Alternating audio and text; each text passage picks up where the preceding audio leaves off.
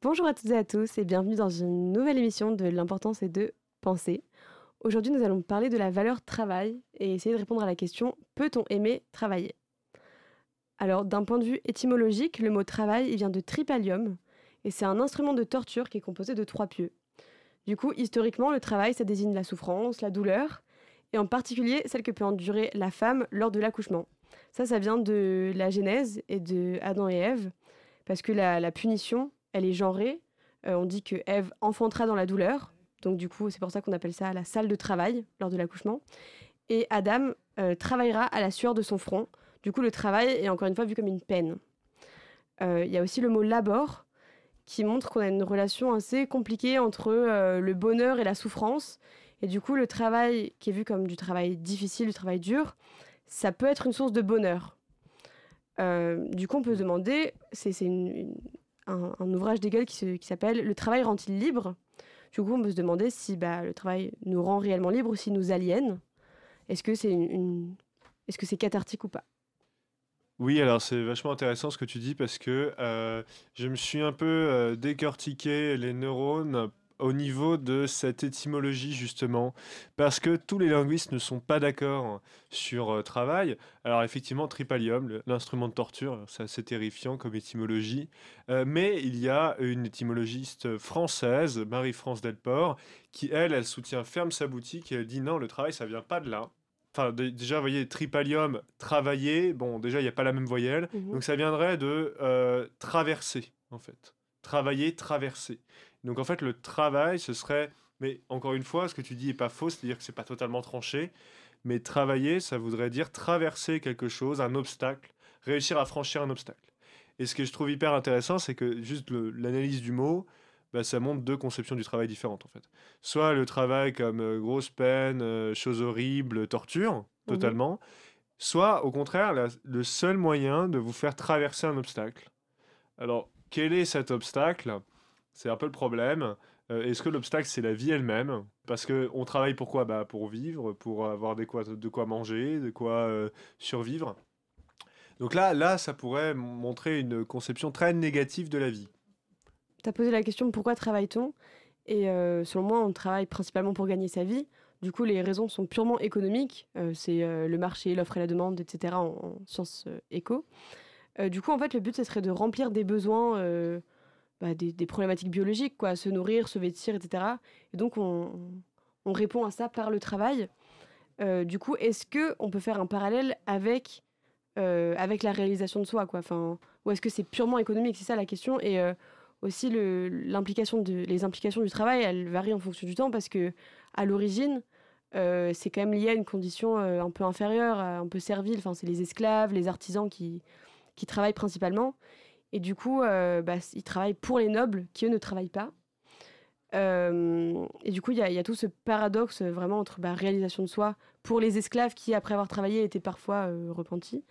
et l'aliénation, on peut penser au mythe de Sisyphe, où du coup, il pousse son rocher mm. en boucle, et du coup, bah, c'est un peu la, la, punition éternelle, quoi, la damnation sans fin. Ce que tu, ce que tu dis, Clara, me fait penser euh, à un autre euh, ouvrage de Hegel, La phénoménologie de l'esprit, mmh. dans laquelle euh, Hegel parle de cette fameuse dialectique du maître et de l'esclave. et qu'est-ce que c'est? Ben, En fait, Hegel nous dit euh, quand vous êtes euh, deux et qu'il faut survivre, bon bah vous avez tendance à vouloir un peu tuer l'autre, c'est-à-dire qu'au bout d'un moment l'autre, euh, s'il y a qu'une pomme à l'arbre et que vous êtes deux, ça va être compliqué de se la partager quoi. Au bout d'un moment, il va y avoir une rivalité. Et Hegel nous dit, bah, y a, en fait, c'est simple, il y en a un, il va avoir plus peur de la mort et ça deviendra l'esclave, et il y en a un qui aura plus peur de la non-reconnaissance que de la mort, et ce sera le maître. Et donc le maître, il va avoir la reconnaissance sociale de l'esclave, c'est lui qui sera riche, etc. Et l'esclave, il pourra travailler pour lui. Sauf que ce que dit Hegel, c'est que ce qui est intéressant, c'est que, bah, en fait, l'esclave, oui, il n'a pas de reconnaissance, hein, on le traite comme un moins que rien, euh, mais il est plus sage que le maître parce qu'il a vraiment peur de la mort. C'est pour ça qu'il se soumet. Euh, et il a vraiment peur de ce qui fait vraiment peur. la pire chose, certainement, c'est la mort pour Hegel. Et en plus, l'esclave, comme il travaille, eh ben, comme il fait quelque chose de ses mains, euh, il transforme le monde autour de lui et finalement il devient indépendant. Et le jour où l'esclave a envie de fermer, de claquer la porte euh, de chez son maître, il peut, et son maître, bah, il sait même pas se faire cuire un œuf. Et c'est un peu ce que dit la théorie de l'évolution euh, aujourd'hui, un peu revue et corrigée de chez Darwin.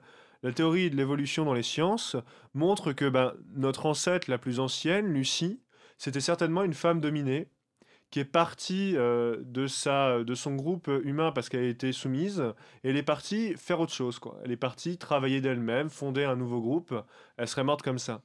En fait, ça montre que là, pour le coup, le travail, ça peut être libérateur, dans le sens où, quand on est dominé, bah, on n'a pas grand-chose d'autre que le travail pour se forger quelque chose, pour modeler notre monde et trouver une indépendance et une liberté. Euh, c'est intéressant de voir justement toutes les visions qu'on peut avoir du travail. Je parle même, euh, même de, de, de, de, gens quelconques, hein, même pas de, grands, de, grands philosophes ou de sociologues ou quoi. Euh, rien que quand on dit, quand on veut, on peut, par exemple, ou justement l'expression aussi la fin justifie les moyens, tout ça. Je trouve que c'est des. Hum, on a des grandes idées vis-à-vis du, du, concept du mérite, du travail, de ce qu'on veut avoir. Et je trouve aussi que on, on voit vraiment bah, ceux qui cherchent à avoir quelque chose et ceux qui. Qui, qui, enfin, ceux qui s'attarderont plus sur la manière dont ça a été fait, bah, du coup, typiquement, la fin justifie les moyens, cette expression-là, je trouve qu'elle est assez intéressante. et en fait, c'est intéressant de voir aussi comment le, capitalisme, en gros, est arrivé là. Et euh, en plaçant justement ce, système d'argent, etc., euh, c'est devenu, euh, on va dire, super de beaucoup travailler pour avoir beaucoup d'argent. Et bah, finalement, on, ne cherche même pas à avoir un travail vraiment utile ou quoi, là où on produira plus que ce dont on a besoin. À la base, le travail est là pour juste, enfin, pour subvenir à nos besoins primaires. Là, on est quand même plus du tout là. Et euh, en fait, du coup, bah, on voudra juste bah, avoir de l'argent et donc, du coup, euh, s'évoluer dans la société.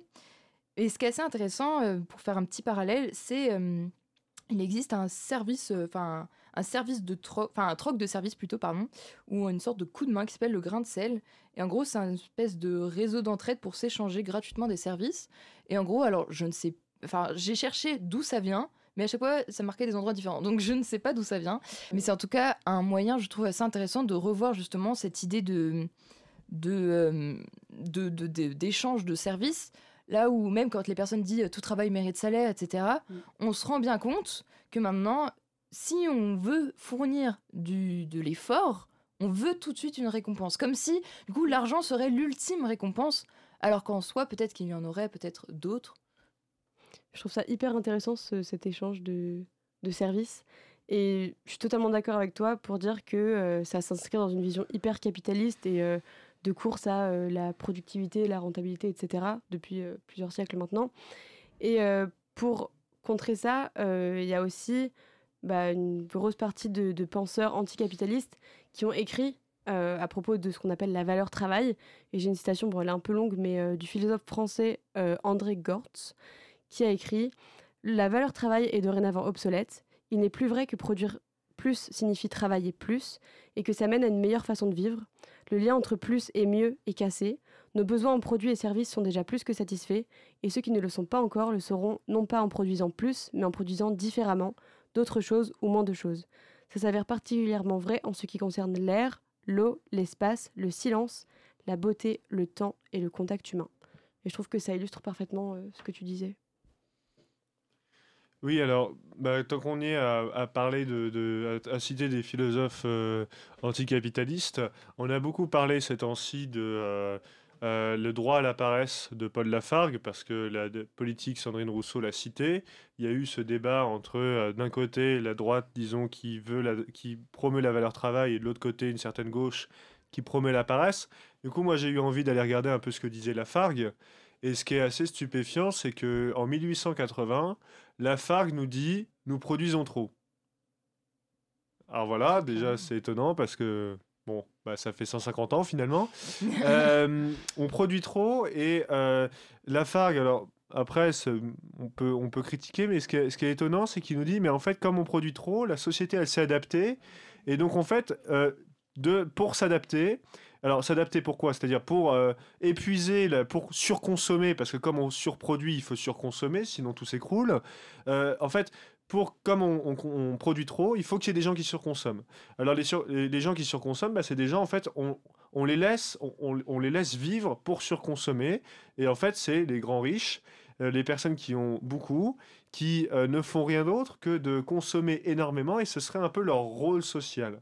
Leur rôle social, ce serait consommer, consommer. Vous voyez, en fait, il, montre un peu comment le système s'auto-alimente. Euh, il faut des ultra riches, comme on dit aujourd'hui, sinon ben, le système s'écroule parce que comme on produit trop, il faut des gens qui surconsomment. Et puis clairement, on peut le voir rien que en ouvrant un petit peu les yeux dans, rien que dans une rue, on voit les, panneaux publicitaires, toujours des, nouveaux, des, nouvelles, des nouveaux vêtements, des nouveaux sacs, des, trucs, des, choses à manger qui sont euh, bah, clairement de la merde, hein, on va se le dire, mais que bah, on va manger parce que c'est un petit peu classe. Les, les fast-food, très clairement, enfin, c'est encore euh, c'est quelque chose de quand même aberrant, je trouve. Et, et en fait, même rien que ce désir aussi de vouloir partir à l'autre bout du monde, je trouve que c'est quelque chose de on entend très souvent parler en ce moment de euh, voilà, moi je veux plus tard euh, aller à, à Hawaï, euh, enfin, et à, des destinations de, de rêve, entre guillemets. Mm. Et en fait, ben, on se rend bien compte aussi que ça, c'est justement pour pour justement qu'on donne, enfin, ça nous donnerait envie de avoir plein d'argent pour pouvoir subvenir à ces besoins qui ne sont que, enfin, illusoires en fait, qui, qui, ne sont pas du tout primaires. À aucun moment on a vraiment besoin de ça. Et je pense pas que ce soit euh, sur un lit de mort les, les, choses dont on se rappellera le plus. Hmm. Donc euh, il y a aussi cette idée de revoir euh, où est la priorité finalement. Mais moi, en préparant cette émission, j'ai eu l'impression que, bon, comme souvent en philosophie, il n'y a, a, pas, a pas forcément de, y a, pas de vérité claire, bien déterminée.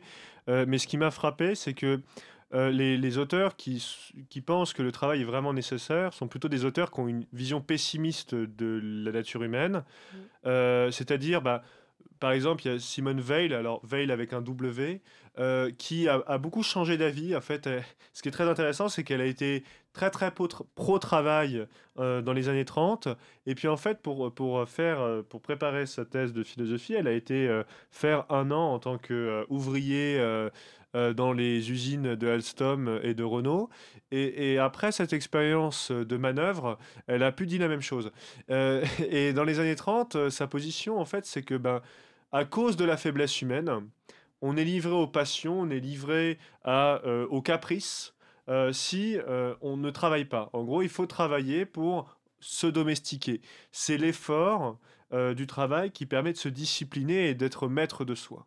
Et une fois qu'elle a fait cette expérience-là, dans les années 40, elle écrit tout autre chose dans La condition ouvrière, où elle dit finalement, euh, le, travail euh, fait que, ce que tu disais, disons, c'est pour ça que ça m'y a, fait penser, le travail, à force, euh, eh bien, fait qu'on se concentre sur les produits du travail, sur les biens de consommation, et plus sur le travail qu'il y a derrière. Et du coup, on n'a plus de respect pour les travailleurs qui sont chosifiés, ils deviennent des objets. Euh, et on se concentre que sur ce qu'on va pouvoir consommer. Et, elle dit, en fait, euh, Simone Veil, euh, là, son livre, c'est 1951, enfin, elle l'écrit en 40. Elle dit, mais quand vous rentrez dans un, dans un grand marché, bah elle, ça la terrifie parce qu'elle se dit, mais voyez, tous les biens de consommation qu'on voit, mais on voit aucun travailleur. En fait, on voit tout le produit du travail, mais on voit pas les gens qui l'ont fait. C'est un peu ce qu'on disait sur les smartphones quand je, parlais du produit qui sert à supprimer toutes les traces d'empreintes et faire un produit immaculé. On supprime la trace humaine. Euh, je trouve ça super intéressant et c'est vrai que cette remarque justement d'aller, du coup plus actuellement dans un supermarché, on voit plein de produits euh, qui servent à la même utilité, où bah, on ne sait pas vraiment comment c'est fait, etc. Et il n'y a vraiment plus euh, la recherche de savoir comment a été fait nos vêtements, nos aliments, tout ça. Et je trouve que cette notion du travail euh, peut aussi se ramener au travail, justement, bah, je pense au travail scolaire, puisque bah, en tout cas celui que Clara et moi on connaît actuellement. Euh, et en fait, j'ai toujours eu un peu ce, cette impression que on n'a pas l'impression qu'une personne travaille tant qu'elle n'a pas une forme de souffrance sur mm. le, enfin pour le travail, avoir travaillé jusque ne plus en pouvoir, être toujours toujours présent, même quand euh, notre santé mentale ne suit pas. D'ailleurs, ça c'est quelque chose dont on parle quand même beaucoup plus aujourd'hui. C'est pour, euh, enfin quand même très positif, où bah, on se rend compte que bah, des fois euh, on n'est pas apte à faire certaines choses, mais que certaines personnes encore se disent que c'est de la fainéantise, etc. Ça c'est une vision qui est, qui est, assez intéressante justement le, le, le fait de ne pas être sur son lieu de travail, comment c'est vu, comment on peut aussi en abuser, comment ça a été, enfin c'est comment est-ce que ça peut être expliqué. Et, et, aussi, du coup, cette, cette, nécessité d'avoir toujours un justificatif très précis de, de, de, psychiatre, etc., où vraiment on doit, on doit justifier le fait de ne pas être présent pour travailler. Et je trouve ça assez, assez intéressant où vraiment, si on ne souffre pas, on n'aura pas assez travaillé. Et donc, du coup, on ne méritera pas bah, ce qu'on aura. Pour rebondir sur ce que tu disais, sur la fainéantise, un de mes arguments préférés à chaque émission, c'est oui, c'est vachement européano-centré, mais encore une fois, la... enfin, je me suis demandé s'il existait une valeur universelle du travail. Parce qu'en Occident, on voit le travail euh, bah, comme une nécessité d'abord financière, une obligation d'avoir un statut, d'appartenir à un groupe de, personnes dans une hiérarchie euh, donnée. Euh, il y a aussi un truc un peu d'exigence morale, de c'est une vocation. Hmm. et on a, je trouve, bah, à cause de, de, de, la colonisation notamment, exporter cette vision de il faut travailler pour vivre. et du coup, dans certains, chez certains peuples autochtones et indigènes, il n'y avait pas cette relation au travail. Il y avait cette relation euh, au service, à l'échange, à euh, il, il, faut, en tout cas c'est une nécessité par exemple de me nourrir, bah, on, va échanger pour faire en sorte d'eux. Euh, et du coup, bah, certains peuples sont vus par les Français par exemple comme fainéants. Hmm. Sur, sur, certaines îles par exemple, on peut, penser à des peuples qui n'ont pas la même culture de travail que nous. Et du coup, je ne pense pas qu'on puisse parler de, de valeur universelle du travail. Oui, je pense que c'est hyper intéressant parce que moi, ça me fait penser euh, déjà euh, à, un dicton ouvrier du 19e siècle qui ne travaille pas ne mange pas. Mmh euh, et que, que, reprend Lafargue dans son droit à la paresse en disant mais c'est terrible parce que les ouvriers en viennent à dire ça alors qu'en fait ils, ils sont eux-mêmes aliénés par le travail et du coup ils justifient le fait de travailler, de travailler avec peine, avec souffrance et trop en disant bah, finalement sinon je ne mangerai pas. Et, moi ça me fait penser à ce texte de Jean-Jacques Rousseau dans lequel il parle des Amérindiens. Et il dit mais les Amérindiens, eux, ils n'ont pas ce problème parce qu'en fait ils ne se satisfont que de choses qu'ils peuvent eux-mêmes cueillir et eux-mêmes fabriquer. En fait comme euh, vous êtes euh, capable de euh, vous faire à manger, cueillir, chasser et fabriquer ce dont vous avez besoin, eh bien vous êtes nettement moins dépendant d'aller travailler pour les autres. Vous n'avez pas besoin d'aller travailler pour les autres, de faire une activité qui ne vous sert à vous pas du tout. Hein. Quand vous êtes un ouvrier et que vous faites euh, une voiture que vous pourrez jamais vous payer euh, dans votre vie, euh, effectivement, vous faites pas une tâche qui vous sert à vous. Et, vous êtes du coup dépendant d'une activité qui vous rend étranger à vous-même. C'est le, sens même de aliénation. Et je pense qu'il y a de la sagesse dans ce que dit Rousseau, alors peut-être pas l'appliquer à tout le monde, mais en tout cas revenir peut-être à bah, justement l'apprentissage des métiers manuels et la capacité plus universelle, plus universellement partagée, notamment en France et peut-être en Occident, bah, que chacun puisse pouvoir faire son potager et faire le bricolage dont il est nécessaire, voire plus, pour éviter d'être tout le temps dépendant comme ça de euh, je vais faire un truc qui a rien à voir avec ma vie pour pouvoir prendre avoir de l'argent. Mm. Euh, en fait, je trouve que c'est assez intéressant parce qu'en fait, on se rend compte que comment travailler pour euh, subvenir à ses propres besoins, pour se rendre compte de la valeur du travail, entre guillemets, enfin, voilà, cette, cette grande valeur du travail, c'est en étant peut-être dans une mini-société. Je pense qu'on est incapable de prendre des décisions qui conviendraient à tout être humain dans une société aussi grande que la nôtre, puisque maintenant, en plus, euh, où, où, du coup, avec les réseaux sociaux, on a des, des, contacts avec un peu tout le monde, enfin tout, tout, le monde euh, dans le vrai sens du terme, bah finalement, euh, il n'y a même plus la limite des barrières des pays, c'est vraiment, enfin les, les, règles, les idées, etc. peuvent être vraiment euh, très, très larges sur la Terre et en fait, on ne pourra jamais mettre en place une idée qui conviendra à tout le monde, qui, où tout le monde se sentirait bien. Et quand même, le but enfin, j'ose espérer que c'est le but d'une société, c'est que tout le monde se sente bien, que l'humain y vive bien. Donc finalement, pourquoi pas ne vivre dans une mini-société où on s'autosuffirait, où du coup, bah, chacun s'inventerait ses propres règles, mais du coup, euh, en, étant bah, du coup plus, plus hum, justifié. Ce que tu dis là, ça me fait penser au mode de vie un peu alternatif, euh, type euh, nomade, la vie en van, etc. parce que pour ces gens-là, le but de la vie, ce n'est pas le travail. alors des fois, ces personnes sont amenées à travailler à un moment ou à un autre pour se nourrir, pour voyager, etc. Parce que tout à l'heure, disons, tu parlais aussi du voyage en disant que c'était, ça pouvait être vu comme dérisoire. mais il y a plusieurs façons de voyager aussi. Il y a le voyage, je prends l'avion et je fais du, je sais pas, du tourisme pur, plaisir, etc. Et il y a la van life. Quoi. Pour moi, c'est vraiment deux choses différentes. Et, du coup, dans ce mode de vie, dans ces modes de vie alternatifs, vus comme alternatifs, en tout cas pour nous occidentaux, je suis d'accord que, enfin, j'ai l'impression que ça se démocratise aussi. Ce, ces, ces, modes de vie alternatifs et ces micro-sociétés et ces, cette autosuffisance aussi. Et alors, c'est lié un peu à une thèse qui paraît n'avoir rien à, rien à voir là-dedans, mais je me suis posé la question de la place des robots euh, dans notre rapport au travail. Parce que euh, finalement, on, parle beaucoup des robots en ce moment parce que bah, ils commencent à nous remplacer dans de nombreuses tâches. Et on voit ça comme euh, bah, un peu la fin du monde de se dire on va être remplacé.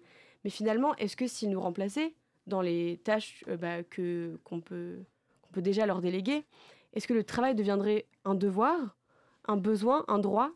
Quelle serait notre relation au travail? Et encore une fois, est-ce qu'il serait encore réservé aux mêmes personnes, c'est-à-dire aux personnes en marge de la société? Est-ce que les personnes plus aisées pourraient justement avoir ces modes de vie, euh, bah, ne pas vivre pour travailler ou ne pas travailler pour vivre?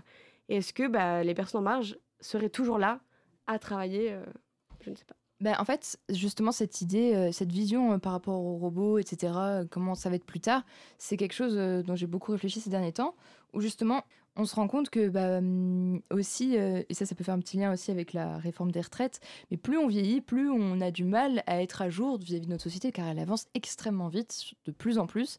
Et donc, du coup, vis-à-vis de tout ce qui est technologie, etc., ça devient de plus en plus dur pour les personnes euh, plus âgées et tout de, bah, de se mettre à jour.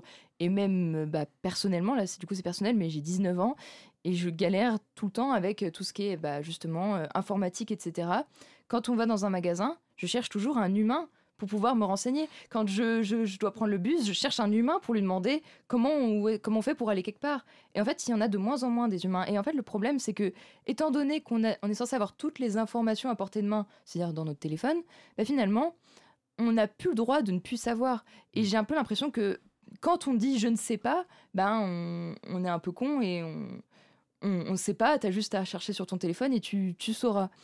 Donc euh, finalement, on s'éloigne plus de ce pourquoi euh, bah, euh, les humains se distinguent des autres animaux, etc. Puisque, puisqu'en fait, on, dit des discours préconfigurés finalement, et on n'a plus le droit à l'erreur, plus le droit à la réflexion, à une réelle réflexion. Enfin, parce que là, du coup, je donne des exemples plus concrets, mais en soi, ça s'attaque à, à, tout point de vue. Et, et, aussi, bah, justement, le fait que les robots euh, remplacent, euh, remplacent euh, les, des travaux, etc. Le problème, c'est encore une fois, bah, certes, c'est moins cher, donc on se dirait, bah, c'est plus économique, c'est mieux. Mais du coup, ça fait moins de travail, d'emploi pour des personnes qui en ont besoin. Parce qu'il y a quand même des, des du, travail qui est bah, obligatoire dans la société dans laquelle on est, par exemple des caissières, enfin, ou caissiers. Mmh. c'est horrible, le, le, terme est genré au féminin. Mais, mais on en, a, on en voit de moins en moins, alors que bah, pour le coup, on, se nourrit presque tous euh, grâce à des supermarchés, etc. Donc on en a tous besoin. Et en fait, c'est des, métiers, comment on peut faire du coup si les métiers, euh, euh, les métiers dont on a vraiment besoin sont remplacés par des robots? Et si en plus ces robots ne nous poussent pas à mettre en avant ce pourquoi on se distingue en tant qu'être humain, justement avoir ce logo, cette réflexion, etc., bah, est-ce que du coup ce serait pas la fin de l'humanité aussi, d'une certaine manière? L'humanité telle qu'on la connaît. Oui, bah, ce que tu, tout ce que tu dis euh, me fait penser au fameux livre de Hannah Arendt, La condition de l'homme moderne. Euh, et là encore, je précise que c'est sorti en 1958, donc il est temps de, de mettre en application ces, ces idées. Euh, mais en, en, tout cas, d'écouter ces idées. Et Arendt est assez pessimiste, me semble-t-il, parce qu'elle dit l'automatisation va un jour vider les usines et elle dit, elle libérera l'humanité de son fardeau le plus ancien et le plus naturel, le fardeau du travail, l'asservissement à la nécessité. Alors on se dit, Arendt est pro pour les machines, c'est super. Et une ligne après, elle dit, on ne peut rien imaginer de pire. Euh, et pourquoi je dis qu'elle est un petit peu euh, pessimiste, c'est qu'elle dit, mais en fait, on est dans une société du travail et on a quasiment tous collectivement oublié ce que c'était que de vivre sans travailler. C'est-à-dire que de passer sa vie à faire quelque chose qui n'est pas du travail, mais qu'est-ce qu'on ferait? Vraiment, euh, demandons à des personnes qui travaillent depuis 20 ou 40 ans euh, comment euh, ils, ils auraient pu passer leur vie sans travailler. Bah, ils vont te dire Oh, bah, je sais pas, j'aurais été baba cool, mais je serais mort de faim. Donc, le problème, c'est que on ne sait plus comment faire sans travailler. On a l'impression que tout le monde travaille. Ce que tu disais, Clara, c'est que c'est faux. C'est que les, bah, il y a des, beaucoup de sociétés dites primitives, à tort, qui ne sont pas fondées sur le travail. et, et, et, pour Arendt, en quelque sorte, L'alternative, c'est de œuvrer, faire une œuvre. Euh, faire une œuvre comme l'artiste, comme l'homme politique ou comme l'intellectuel, c'est faire quelque chose qui va durer, qui va durer, qui va être personnel euh, et qui, à l'inverse du produit du travail, enfin, à l'inverse, pardon, le fruit du travail, c'est périssable. Euh, ça a vocation à être consommé. Et, passer sa vie à faire une œuvre, bah, malheureusement, c'est vu aujourd'hui comme quelque chose d'un petit peu égocentrique. On est dans son coin, euh, on fait son truc, on fait son bouquin, on fait son, euh, œuvre personnelle. On essaye en fait avec toutes ses tripes de faire quelque chose qui va subsister à l'épreuve du temps. Et finalement, on nous dit non, bah, il vaut mieux travailler. Euh. c'est, c'est, à mon avis ce pourquoi Arendt est intéressant aujourd'hui. J'avais aussi un petit quelque chose à dire sur Anna Arendt pour rejoindre ce que tu disais. Elle distingue euh, trois sortes d'activités humaines, donc t'en parlais, le travail, l'œuvre et l'action. Anna Arendt définit d'abord l'être humain comme un animal laborant, c'est-à-dire qui travaille selon son rythme biologique, puis comme un homo faber, c'est-à-dire un homme qui fabrique, donc c'est tout ce qui concerne la technique et l'invention. Et enfin, Zun Politikon, ça t'as commencé à en parler, c'est l'être politique. Et du coup, pour moi, parce que pour, aller en l'encontre du coup de ce que tu disais tout à l'heure, lisons sur euh, bah, l'humanité, euh, si les robots remplacent euh, l'humain au travail, il n'y a plus d'humanité. Bah, je suis pas tellement d'accord parce que justement, euh, bah, l'animal qui travaille, pour moi, ça fait, c'est même pas un tiers de ce qui nous, selon Anna Arendt, en tout cas, même pas un tiers de ce qui, fait qu'on est humain. Et du coup, je pense que la réalisation de soi, elle passe bon par le langage, qui peut nous différencier en certains points des animaux, et par la liberté, mais aussi par justement cette notion d'homophobère, donc de fabriquer, et donc de continuer à inventer finalement et euh, pourquoi pas la politique. Mais en tout cas, euh, le, fait de ne pas travailler ne fait pas de nous des êtres non inventifs, euh, totalement bah, abattus. Quoi. Alors, oui, moi je pense qu'en tout cas, dans tous les cas, quoi, quoi, que le futur nous réserve sur ces questions-là, moi qui m'angoisse terriblement, mais quoi, que le, quoi que le futur nous réserve, je pense que euh, s'il y a une mécanisation de plus en plus importante et qu'on ait de moins en moins besoin de travailler, le risque, c'est de se retrouver, comme je le disais, un petit peu euh, euh, nombriliste et ne plus avoir vraiment de lien avec les autres. Et je pense que là, pour le coup, ben, je vais finir, moi, sur Arendt, là encore, parce qu'elle propose quelque chose de très intéressant, c'est de, en quelque sorte, sortir de la division du travail. parce que la division du travail, c'est chacun est interchangeable et, revenir à la coopération. Et la coopération, c'est chacun est différent, chacun a des capacités différentes, personne ne se ressemble, et c'est pour ça justement qu'on peut s'apporter quelque chose. le problème de Arendt, c'est que nous, selon elle, on vit dans des sociétés où le travail est divisé, et le travail divisé, ça veut dire bah, que on fait un écrou toute sa vie, euh, qui ne sert à rien en tant que tel, on est dépendant totalement des autres, et c'est cette dépendance qui fait qu'on a l'impression d'avoir du lien social. Alors qu'en fait, non, cette dépendance-là, elle ne devrait, pas devrait pas exister, on ne devrait pas avoir besoin d'être dépendant des autres pour créer du lien social. Euh, ou plus précisément, ce serait parce que l'autre peut vraiment nous apporter quelque chose de différent qu'on va le voir. Et ça, c'est la coopération.